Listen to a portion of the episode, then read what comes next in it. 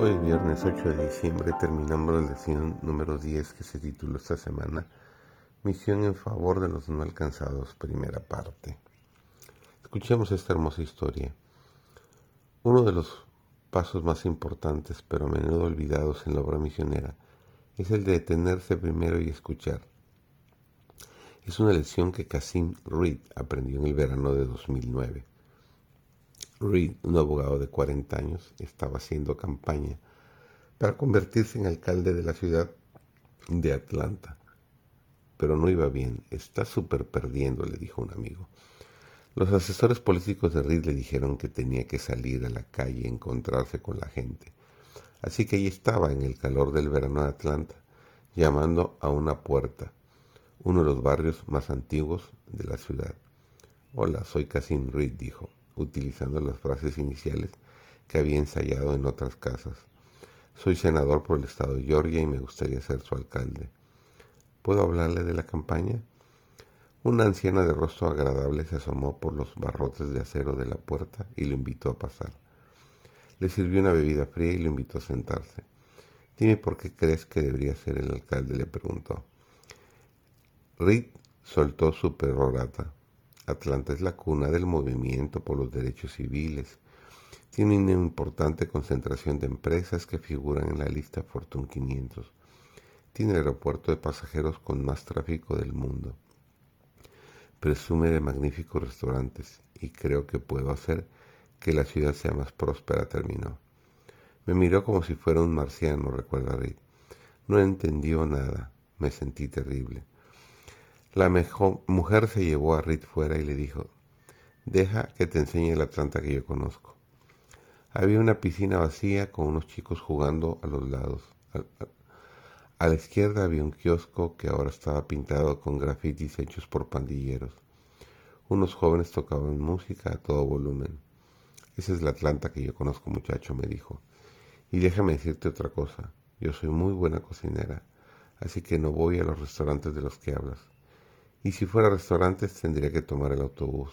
Y ahora mismo no me siento segura saliendo por la noche. Y en cuanto a ese aeropuerto del que tanto hablas, yo no viajo. Que tengas un lindo día. Rich salió de aquella casa desanimado. El plan consistía en visitar 150 casas al día sin pasar más de tres minutos en cada una. A pesar de que había pasado 15 valiosos minutos con aquella anciana, había salido con las tablas en la cabeza y convencido de que ella no votaría por él. Pero en esos 15 minutos resultaron valiosísimos para el futuro alcalde de Atlanta.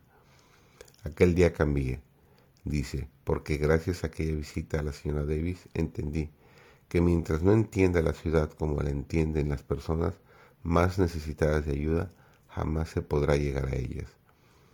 Con excesiva frecuencia, los cristianos intentan vender aeropuertos a personas que no viajan en avión. Por eso no es posible concebir una estrategia misionera simplemente en la sala de juntas de una denominación.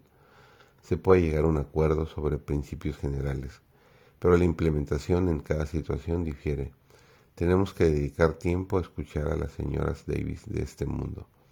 Tenemos que hablar con los líderes de la comunidad los empresarios, los comerciantes, los profesores, los médicos y los vecinos.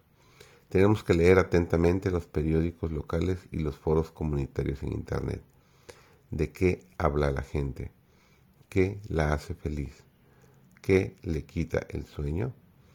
No podemos intentar empezar a comunicarnos con las personas hasta que sepamos de dónde vienen y cuáles son sus necesidades al mezclarse con la gente en caminos polvorientos, en ciudades y pueblos, en casas y en laderas, Jesús conoció de cerca y de primera mano sus necesidades. Vio lágrimas corriendo por sus mejillas, vio preguntas en sus ojos. De esa manera, manera logró configurar su mensaje de forma que conectara con ellos. Pero lo más importante es que Jesús impregnó su ministerio de amor. Mateo nos dice que Jesús, al ver las multitudes tuvo compasión de ellas, porque estaban como ovejas que no tienen pastor.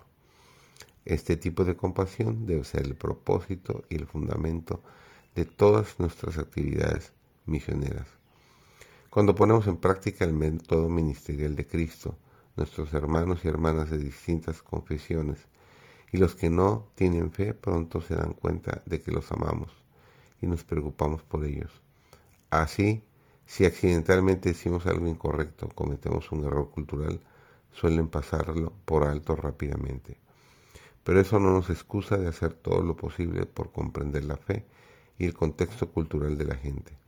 Jesús instruyó a sus primeros misioneros, sean prudentes como serpientes y sencillos como palomas, sobre todo cuando viajen a lugares lejanos como misioneros.